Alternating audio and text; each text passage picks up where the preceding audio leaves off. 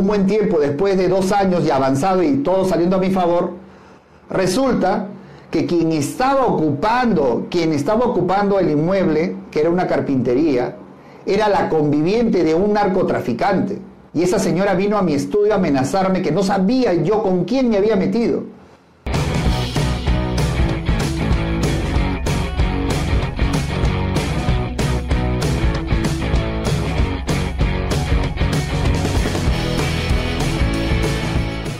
El día de ayer, una, una persona que había ido a la conferencia, y esto los, transmito para que, para que ustedes vayan aprendiendo poco a poco.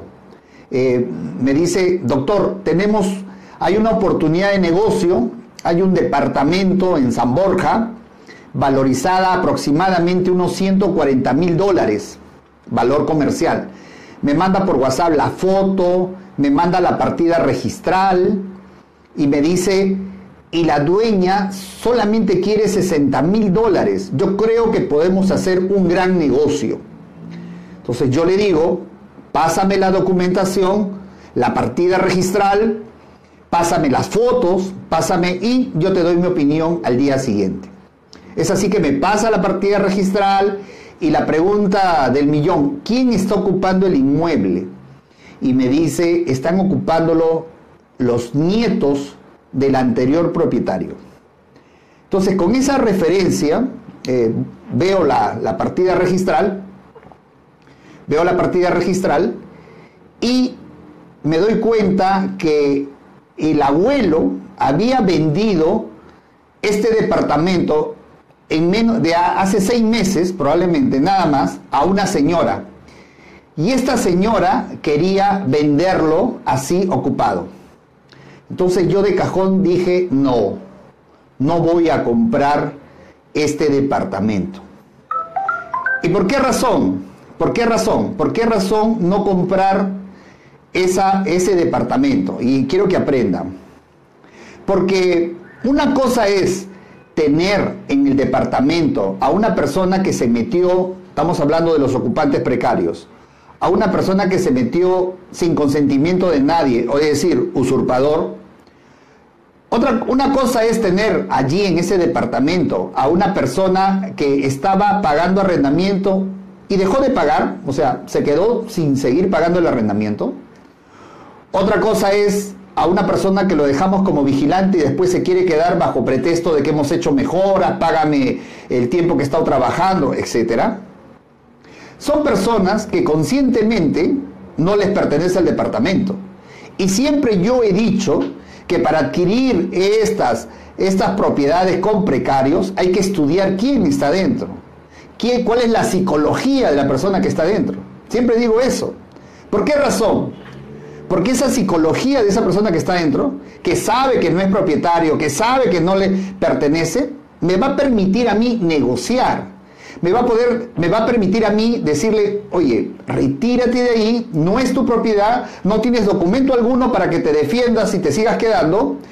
Yo ya te presenté el proceso judicial, yo ya, yo ya te hice la demanda, yo ya te hice la demanda.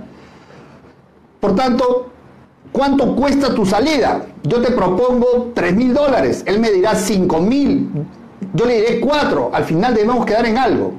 Y yo le voy a decir, además de eso, te voy a poner el camión, te voy a, te voy a poner personal para que te ayude a sacar tus cosas y te lleve al lugar donde tú quieras ir. Esa persona va a evaluar entre retirarme dándome un incentivo económico, aunque no me lo merezca, frente a seguir litigando, pagando abogado y encima no me dé nada. Entonces me da la posibilidad de negociar. Estoy hablando del precario, para los que recién entran. Que es distinto y diferente, como el caso que me presenta, que el abuelo es el que vende sus derechos y acciones a, la, a una persona extraña que recién está como propietaria cinco meses y que quiere venderlo a 60 mil dólares, como les he dicho, pero resulta que hay un vínculo familiar con el anterior propietario. Entonces, esos nietos están muy resentidos, muy heridos, que el abuelo haya vendido el departamento donde ellos viven. Por tanto, se me hace muy difícil negociar porque van a considerar que es demasiado injusto lo que ha hecho el abuelo, porque de repente les correspondía como herencia, les correspondía por qué derecho y por alguna razón una necesidad del abuelo lo vendió a una persona ajena, y a mí me va a resultar muy difícil negociar con esos nietos, porque emocionalmente ellos sí se sienten con derecho a ese departamento porque fue la casa de su abuelo. Aclaro, yo no estoy diciendo que, que judicialmente no lo voy a ganar. Sí lo voy a ganar. Lo que sucede es que judicialmente, y yo siempre no soy partidario de lo judicial, eso ya los que han visto otros videos, y judicialmente ganar en este país un proceso para desalojar a una persona con lanzamiento, estamos hablando de 3, 4 años. Entonces yo no estoy para invertir 3, 4 años o decirle a ustedes, inversionistas, que les mando inversiones, no hay ninguna posibilidad de negociar, ninguna, porque me van a tirar la puerta y solamente nos queda el proceso judicial y por tanto cuatro años de inversión. Entonces, no, le dije que no, que sí lo puede ganar, pero no entro a esta negociación dado que están los abuelos. Y les cuento otra anécdota más. Les dije que el día de hoy iba a ser muy interesante porque esto les va a servir a ustedes. Y les cuento otra anécdota más de hace una semana para que vean que no todo aceptamos acá, también rechazamos. Por eso que yo en mis conferencias digo, de cada 10, 2, 1 acepto. O 3, después de estar bien estudiado documentación, in situ, en el lugar, en la cancha, averiguándome quién está ocupando, averiguándome qué sucede con ese inmueble. Porque el vendedor por vendérmelo me puede contar una historia que le voy a creer el 50%. El otro 50% de verdad está cuando me vaya a averiguar en el lugar del departamento, de la casa, del terreno. Ahí está la verdad, más allá de los papeles. Y eso me va a dar a mí la posibilidad y la conclusión de saber si voy a poder negociar o está nulo mi negociación y por tanto tengo que recurrir solo a la vía judicial y preocuparme por acelerar el proceso para que salga lo más rápido. Creo que el concepto quedó claro. Y termino contando esta, esta otra anécdota para que aprenda, donde una persona me llama y me dice, doctor, por recomendación de alguien me dice que usted puede colocar los derechos y acciones. Sí, le digo, ¿de qué se trata el inmueble? Y me dice, el inmueble se trata, somos cuatro hermanos, herederos, mi padre falleció, pero mi madre está viva. Y mi madre nos ha sacado a dos hermanos de afuera. No me explicó por qué y me dijo, doctor, queremos rematar nuestro derecho de acciones, el mío y el de mi hermano.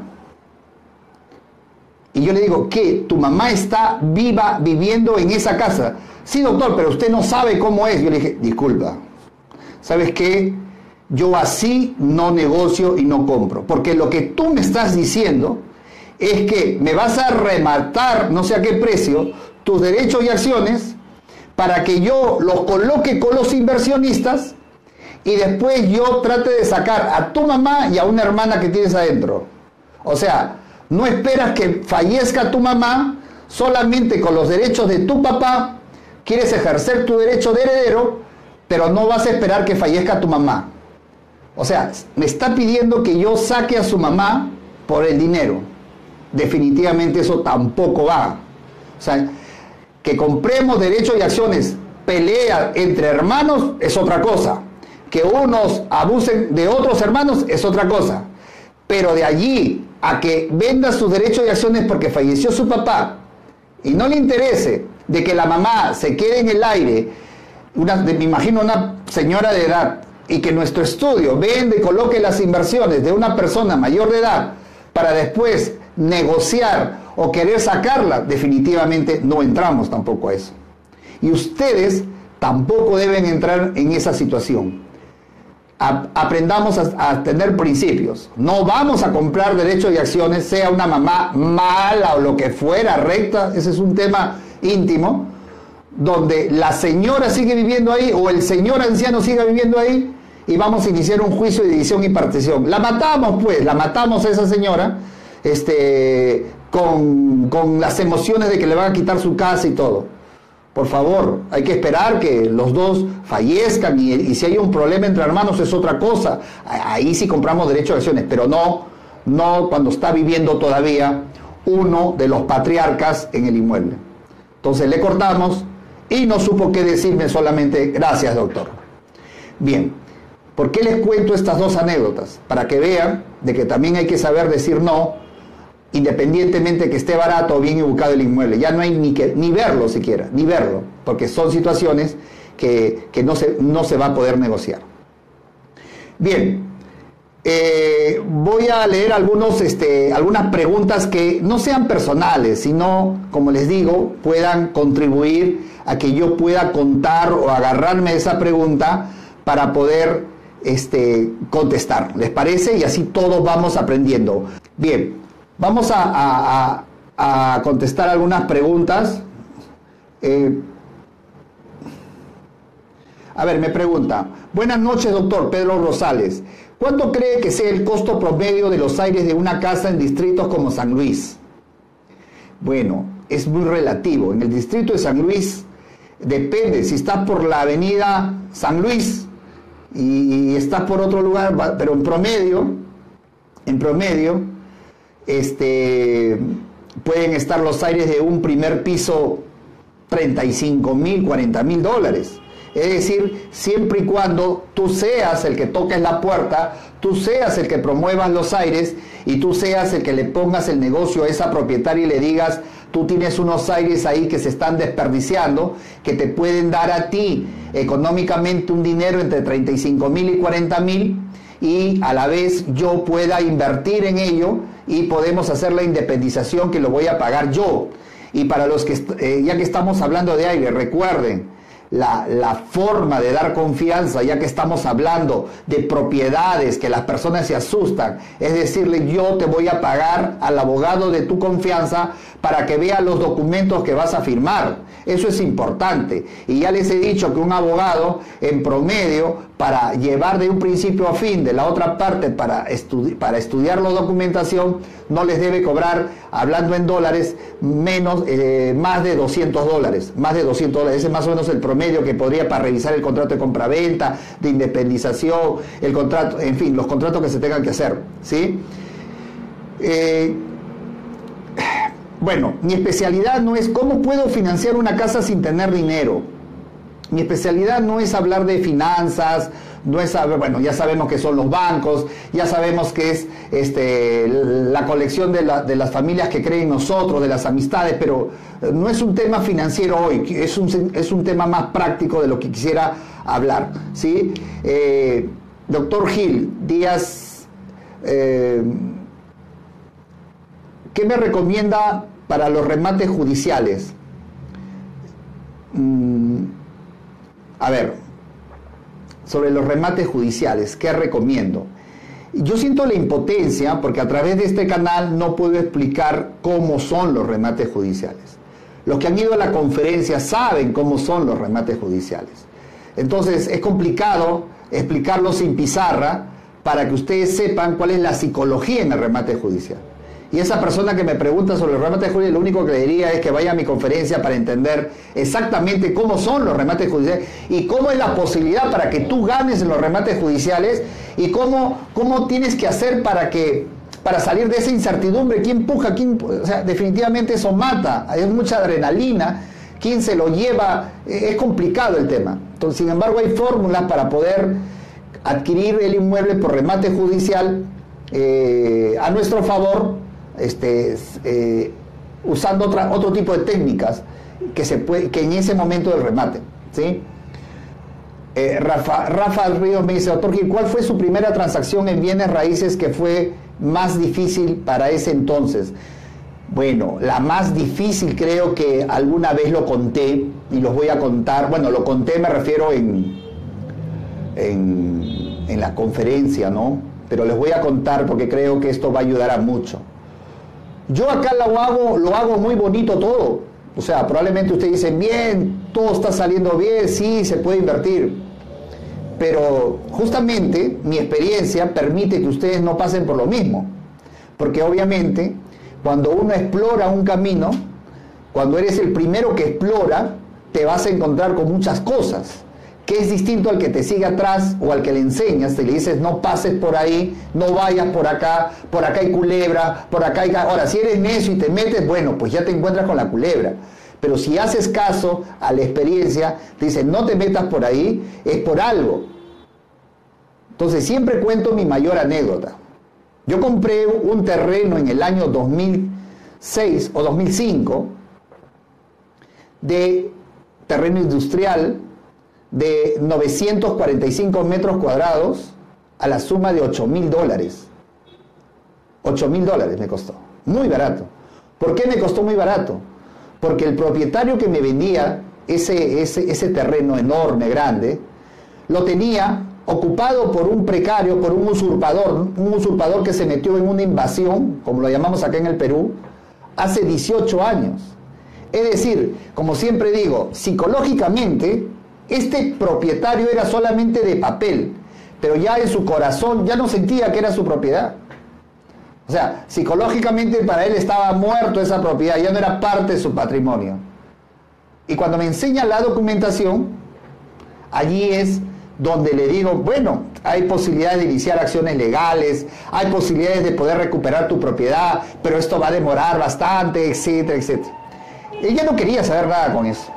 Me dijo, ¿cuánto me das? Y ahí fue el ofrecimiento de subir y bajar. Y aceptó los 8 mil dólares. Y compré ese terreno. Pero el gran problema era que yo miraba los papeles. No me interesaba quién esté ocupando el inmueble total. Yo tengo la razón. Yo tengo la razón y los papeles dicen que el señor no ha interpuesto ninguna prescripción adquisitiva, nada. Y inicié la acción legal, las estrategias legales que tengo. Les resumo. Después de un buen tiempo, un buen tiempo, después de dos años y avanzado y todo saliendo a mi favor, resulta que quien estaba ocupando, quien estaba ocupando el inmueble, que era una carpintería, era la conviviente de un narcotraficante. Y esa señora vino a mi estudio a amenazarme que no sabía yo con quién me había metido. Obviamente, después me dio el nombre y googleé y efectivamente esta persona había caído en una avioneta en la selva eh, brasilera y había sido preso. Y esta persona era peruano y esta persona ya iba a salir porque esos hechos habían pasado hace seis años. Y efectivamente vino a mi estudio con su matón ¿Mm? ¿Cómo lo ven? Vino acá con su matón para hablar de esa propiedad porque ya lo iba a perder. Y cuando se sentó acá, obviamente yo tuve que ganarle la iniciativa. Obviamente que yo tenía que decirle, mire hermano, ¿sabe qué? Este problema no es personal. Yo soy un inversionista, yo compré el inmueble, se presentó la ocasión, vino el propietario y lo compré. Pues bien, los inversionistas ganamos como perdemos, como pan con pan, así que yo no tengo ningún problema, no tengo nada que ver con, contigo. Así que, es más, yo te puedo ayudar en tus inversiones más adelante. Obviamente yo lo salía para salir del paso. Lo único que le dije, mira, me costó 8 mil, el tiempo que ha pasado, reconóceme algo, dame 15, pues. Y así fue. O sea, le gané la iniciativa, eh, él me entendió, qué sé yo, es varón, entre varones las cosas lo, solucionamos mucho más rápido, siempre digo eso. Y entendió, nos cruzamos la mano, ok, quedemos en 15 y hagamos esto, llegamos los documentos. Tres años litigando, no bueno, casi el doble, casi el doble, pero esa no era la, mentalidad. E, ese, ese, terreno estaba costando 230 mil dólares este, comercialmente hablando. Pero a partir de ahí entendí la lección, la lección que les transmito a ustedes, lección que tienen que aprender hoy. No basta ver los documentos, no basta que sea barato. Tienen también que averiguarse en la zona quién vive ahí, cuántas personas viven ahí, son de mal vivir o no. Y siempre, y siempre me voy a cansar de decir, ¿para qué comprar una, fruta malograda donde hay una persona que está ahí, que tiene malos hábitos, este, en fin, cuando hay bastante fruta en el mercado buena? es decir, donde puedes comprar en la misma condición y no meterte en problemas. Así que hoy en día, y desde hace tiempo, no me basta con lo que me dice el vendedor, no me basta con lo que veo la casa bonita ni el precio, sino tengo que averiguarme en la zona, tomándome una bebida al frente de la tienda, preguntando, llamando a alguien, oye, dame información, ¿quién vive ahí? O tocando la puerta. Señora, me están ofreciendo, tu interés. Esa señora me va a dar otra versión y me va a mostrar documentos o no me va a mostrar nada. Y yo ya sé con quién estoy tratando. Y ya sé que estoy comprando y sé que voy a tener posibilidades de negociar. Si no, no. ¿Sí? Quiero que capten el concepto. Bien, otra pregunta. Doctor, ¿cómo evalúo rápidamente el costo de una propiedad para saber cuánto pagar per si quispe? La, forma más rápida de evaluar una propiedad donde estés es que busques en la zona caminando con tu carro otro inmueble que se vende en la zona y te su letrero ahí se vende. Llama y ahí te vas a dar cuenta en la zona cuánto en promedio están vendiendo las propiedades. Esa es tu referencia. Ahora, si llamas uno, dos o tres propiedades que se están vendiendo en la zona, siempre va a haber alguna. Esa es tu referencia y ese es tu promedio. ¿Sí? Entonces, esa es la mejor manera para, para indicar. Neri Caballeros, ¿qué pasa si no tengo familiares para financiarme? Neri, vamos a ponernos un supuesto. Y eso va para todos. Otro mensaje que quiero que capte. Lo que ustedes están ahorita recibiendo es información. Esta información tiene un valor que no es dinero. La información tiene mucho más valor que el dinero. Porque lo que tú estás aprendiendo ahora, y si has ido a la conferencia, todo eso estoy ensanchando tu conocimiento de inversiones en bienes raíces de una manera distinta. Ahora bien, tú debes tener familiares, amistades en la cuadra, que crean en tu credibilidad tuya. Tú puedes juntar de varios y poder invertir independientemente o aquí en el estudio cuando promovemos inversiones y se lo mandamos a sus correos. Si esa inversión te va bien, si esa inversión va a tener dividendos más de lo que paga el banco, que te paga 6% anual, las cajas este, que te pagan 6-7% más, y le vas a dar tú 40, 50% de su inversión, mucho más, y a veces 100% y a veces mucho más, tenlo por seguro que la primera vez te cuesta conversar, etcétera, pero la segunda vez ya no. Son ellos los que te van a tocar y te van a decir quiero invertir contigo. Entonces, si la primera vez te puede costar, te puede costar conseguir esos inversionistas, probablemente sí. Pero después ya no. Te van a buscar.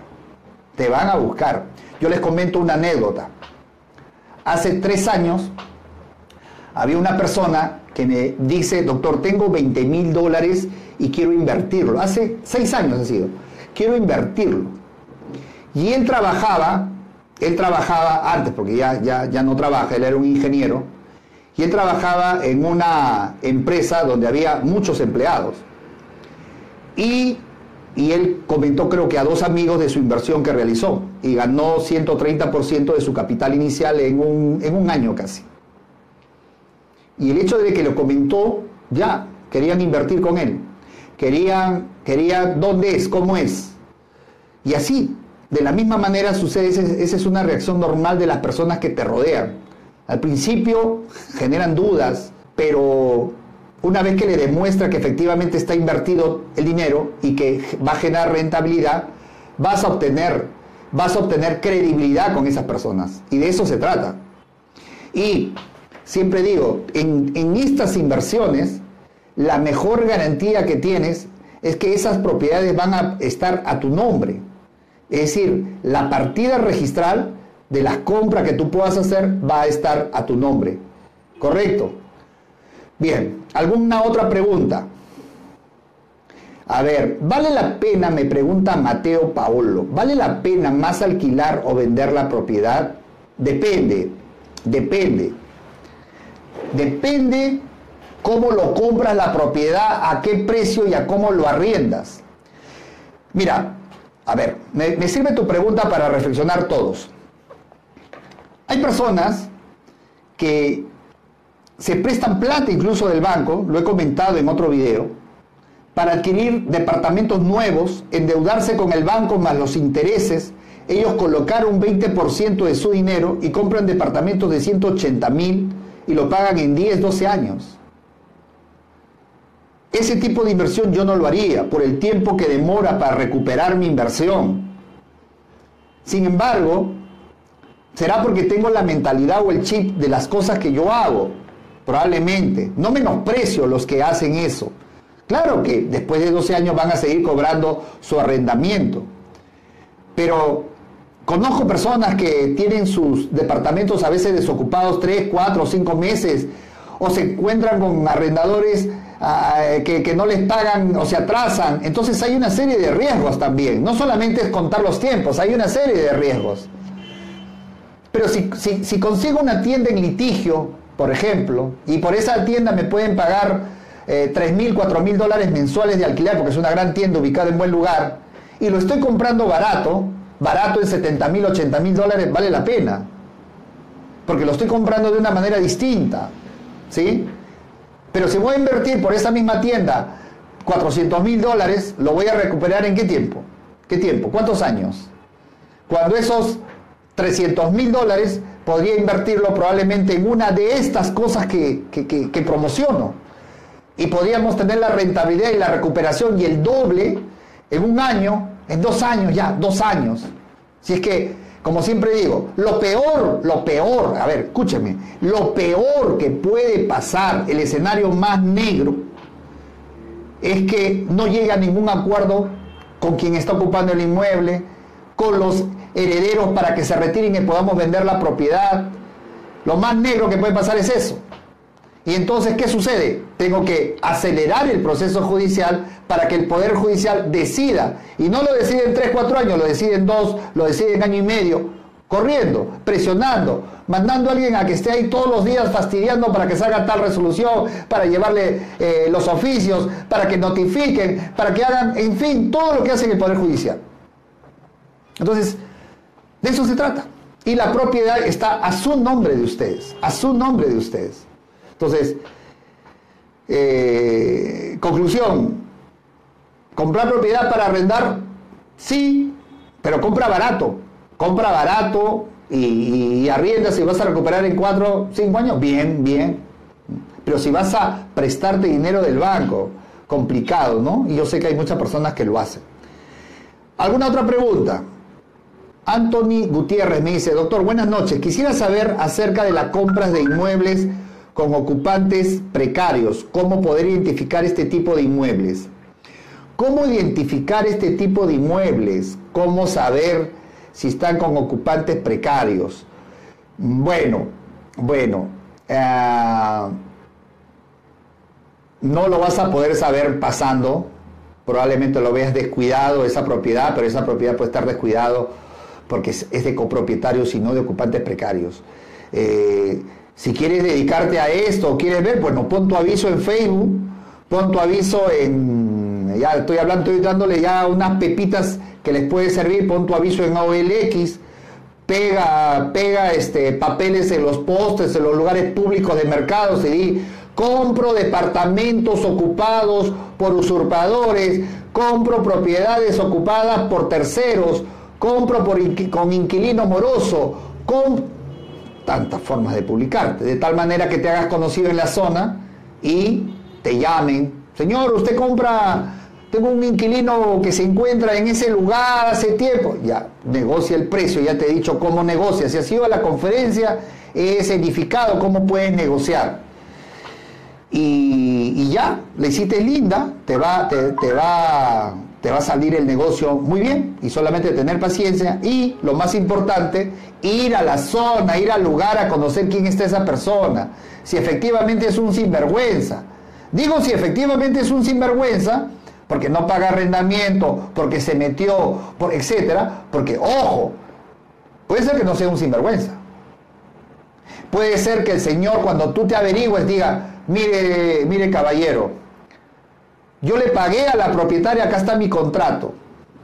Quedamos en 40 cuotas. Le pagué 28 cuotas. Y de ahí te saca, falleció mi, mi esposa de cáncer. No pude pagar las cuotas.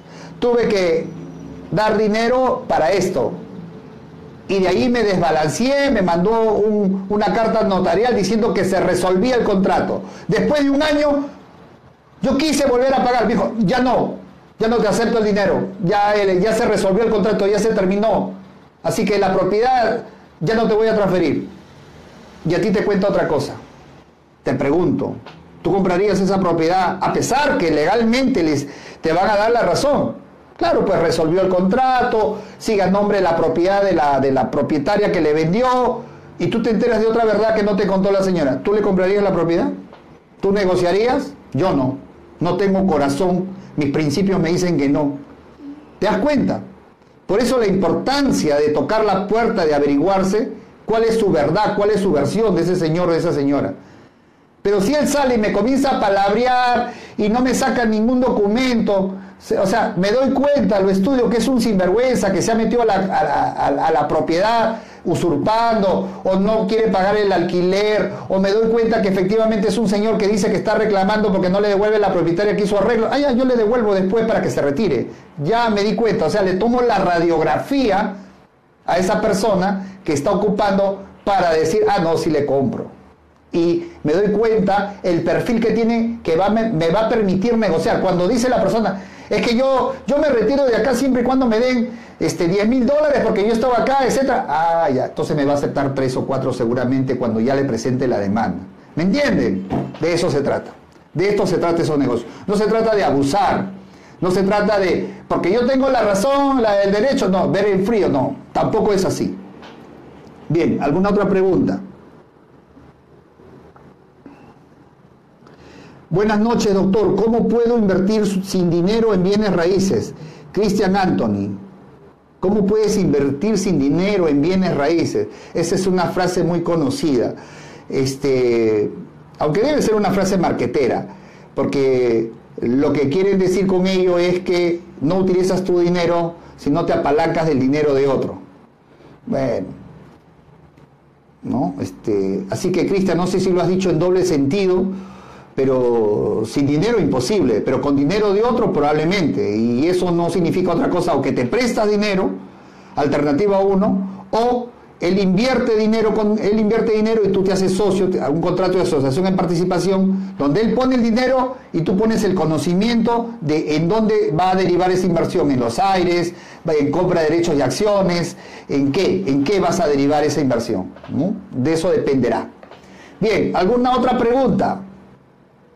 Mateo Paolo me dice, por mi casa hay una casa abandonada hace como 30 años, ¿qué debo hacer? A ver, el ejemplo de Mateo me voy a agarrar, él me pregunta, vuelvo a repetir su pregunta en Mateo, por mi casa hay una casa abandonada hace como 30 años, ¿qué debo hacer? Bien, ¿qué debes hacer? Primero, averiguar, buscar la historia de esa propiedad, quién es el propietario, quién es el propietario. Eh, si está inscrito en registros públicos en la zona, no me das mayor referencia.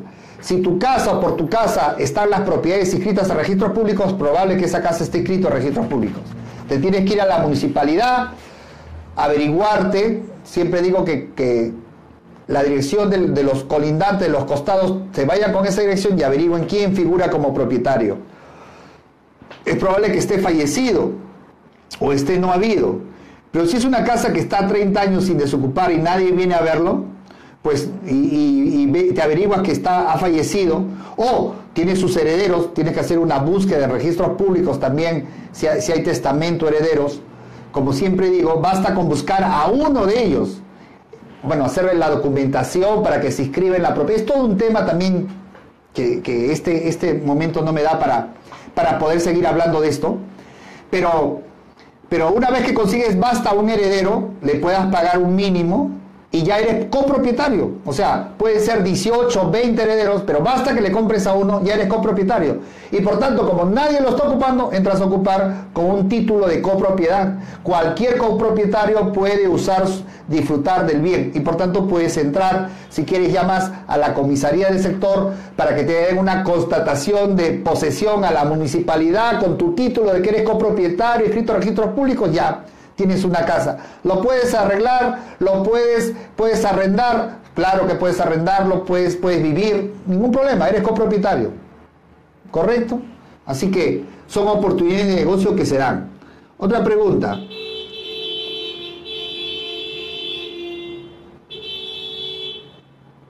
Grupo Samset Paracas. Doctor, comente sobre la propiedad adquirida recientemente en San Borja.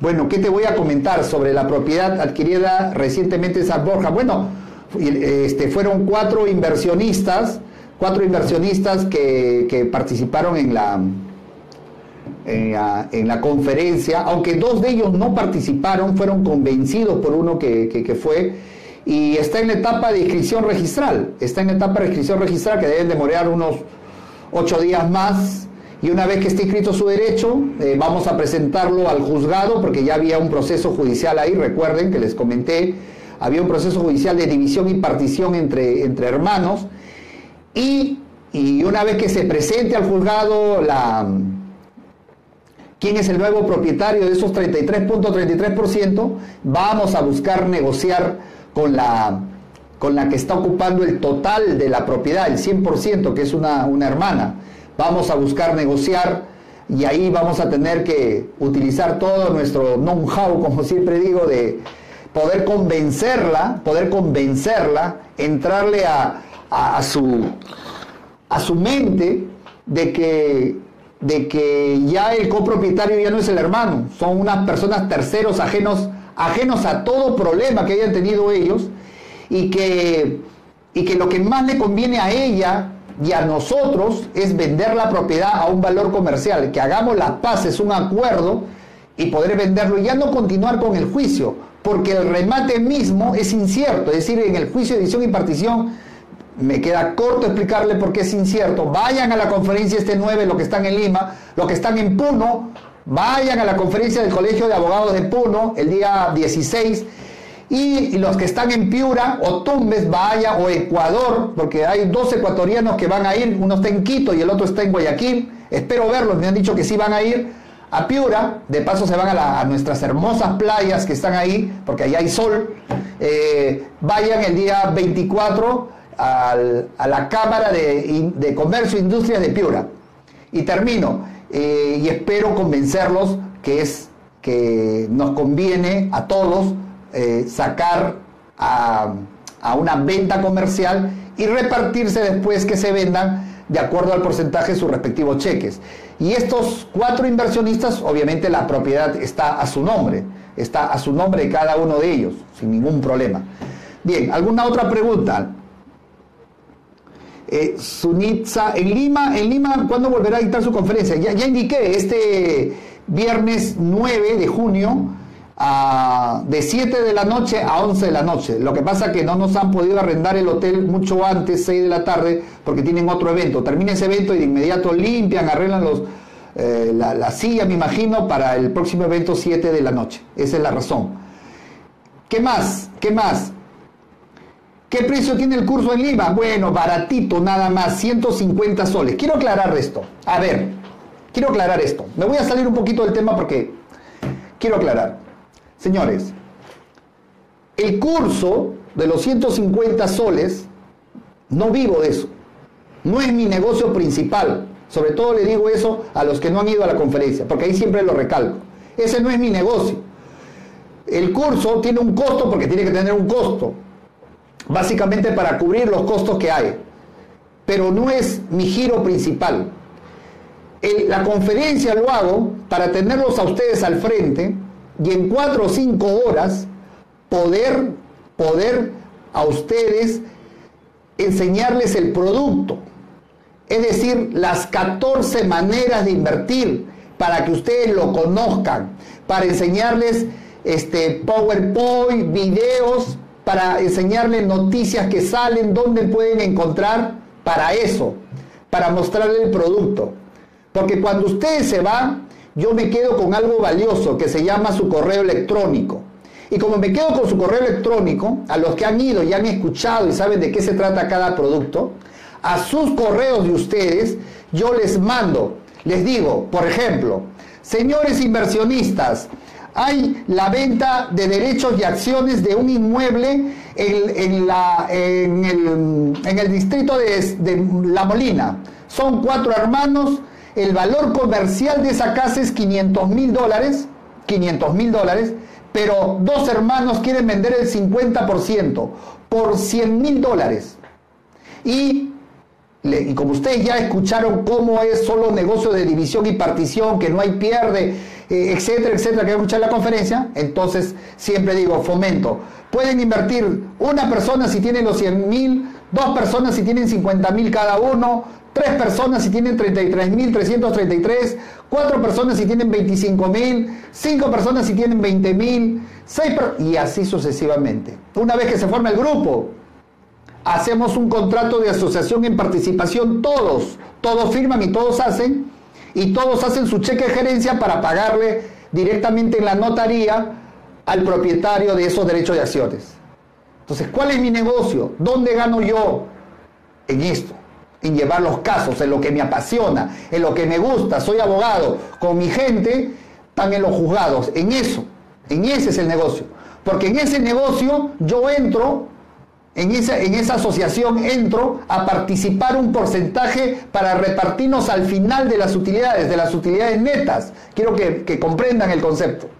Entonces yo pongo conocimiento, experiencia de, de, llevar el proceso, de hacer la negociación para que esto tenga un resultado feliz lo más pronto y yo y compartimos las utilidades 30% quien le habla y 70% el inversionista. Estoy adelantando las cosas que hablo en las conferencias. Entonces, ese es mi negocio. O sea, no como muchos que solamente te dan la conferencia y ahí quedó, chao, hasta mañana y te dejan en el aire. O sea, ¿qué hago después? ¿Qué, ¿Qué hago? Ya te escuché, pero necesito a alguien que me esté llevando de la mano para poder invertir. Por eso yo digo, tarde o temprano, el que fue a mi conferencia va a invertir conmigo. Conmigo solo, pero va a invertir. Tiene que invertir. Tengo que empujarte a invertir. Es momento de que tenemos que alcanzar la libertad financiera, no en teoría, sino en realidad, en, la práctica tenemos que, hacerlo. ¿Correcto? De eso se trata este negocio. Entonces, ¿por qué me voy a Huancayo? ¿Por qué me voy a Puno? ¿Por qué me voy a Piura? Para seguir difundiendo el producto. Para que cuando hay una propiedad abandonada en Piura, ya sé que ahí hay inversionistas que pueden invertir. Para cuando en Arequipa me dicen, Acá hay derechos y acciones. Ya sé que hay arequipeños allá que pueden invertir porque fueron a la conferencia. Y entonces lo que quiero yo es fomentar este tipo de inversiones. Y de esa manera, como siempre digo, como siempre digo, de esa manera todos ganamos. Ganas tú con tu rentabilidad, gano yo con mi conocimiento, gana, la, gana el barrio, la cuadra, porque se hermosea, se tumba, se edifica, se vende, le generamos valor agregado a esas propiedades que están abandonadas con tela de arañas, generamos trabajo, generamos impuestos para el Estado y de eso se trata, generar negocio para todos. El Estado mismo gana. Cuando tú haces la transacción, pagas alcabala, pagas este, después cuando vendes la propiedad, pagas 5% de la rentabilidad. ¿A quién? Al Estado. Entonces estoy generando dinero para todos. Y de eso se trata aquí y en cualquier país. Y quiero que más adelante este, este estudio, a través de mi persona, pueda ser un mercado de negociación, donde los inversionistas esperen invertir y donde los que tienen sus casas o departamentos con problemas legales, problemas de herederos, de hermanos que no se ponen de acuerdo, problemas de quieran vender sus aires o fomentar, porque en eso sí hay que salir a la calle a fomentar los aires, este, y, una serie de, casos que explico que nos quedaría corto acá, eh, puedan acá reunirse ambas partes y hacer negocio, o sea, sea una mesa de negocio donde, donde acá fluya dinero, pase dinero y todos ganen. Porque hasta la persona que vende, nadie le compra su mercadería, porque no se vende, pues son mercaderías que no se venden, nadie le pone sus avisos a algunos y no se vende. Pues acá que se venda. De eso se trata, hacerse conocido para que aquí se venda. ¿Ok? Bien, doctor, ¿y cuándo viene por el centro de la ciudad de Huánuco? Muy pronto, espero que este año vamos a estar por Huánuco también. Doctor, en la actualidad, ¿cuánto tiempo tengo que estar en una vivienda para tener la posesión de dicho terreno? Sunitza. Eh, Si te refieres a la prescripción adquisitiva que muchas personas desconocen de qué estamos hablando, pues en el Perú son 10 años. Son 10 años que tienes que estar en posesión continua, pacífica, y tienes que actuar como propietario. No solamente es estar, actuar como propietario significa ir a pagar este, los impuestos prediales, arbitrales en la municipalidad. O sea, actúas como, como propietario, por eso paga. Y esos son documentos que te sirven para poder iniciar tu proceso administrativo de prescripción administrativa. Bueno, nos escriben de México. Eh, en su momento va a haber cursos, vamos a hacer cursos donde vamos a hacer mucho detalle, mucho detalle en cada técnica, con ejemplos, con explicaciones, que probablemente cada uno nos pueda demorar una hora. Estoy asesorado por una persona que conoce estos temas. Así que mm, queremos hacer algo de calidad y esa la vamos a lanzar a través de nuestra página para que las personas que no están en el país puedan tener acceso a esos cursos, las personas que, que por alguna razón no puedan ir a las conferencias puedan tener acceso a ese curso. De eso se trata. Bien, caballeros, señoras, señoritas, eh, gracias por escuchar y sigan adelante con ese interés y esas ganas de poder querer invertir. Vamos a estar la próxima semana, ya les diré qué tema vamos a tocar y vamos avanzando para que ustedes, para que ustedes puedan, puedan invertir en las cosas que les propongo. Ya pronto les voy a estar enviando dos inversiones más para que se interesen ustedes en estas inversiones. Dios los bendiga, los prospere, que todo le vaya bien en su camino, en su camino cuando se ande en rectitud y bendiciones a todos los que están aquí escuchando y van a ver este video. Eh, les agradezco por estar acá presente y vamos a continuar en esta enseñanza día a día.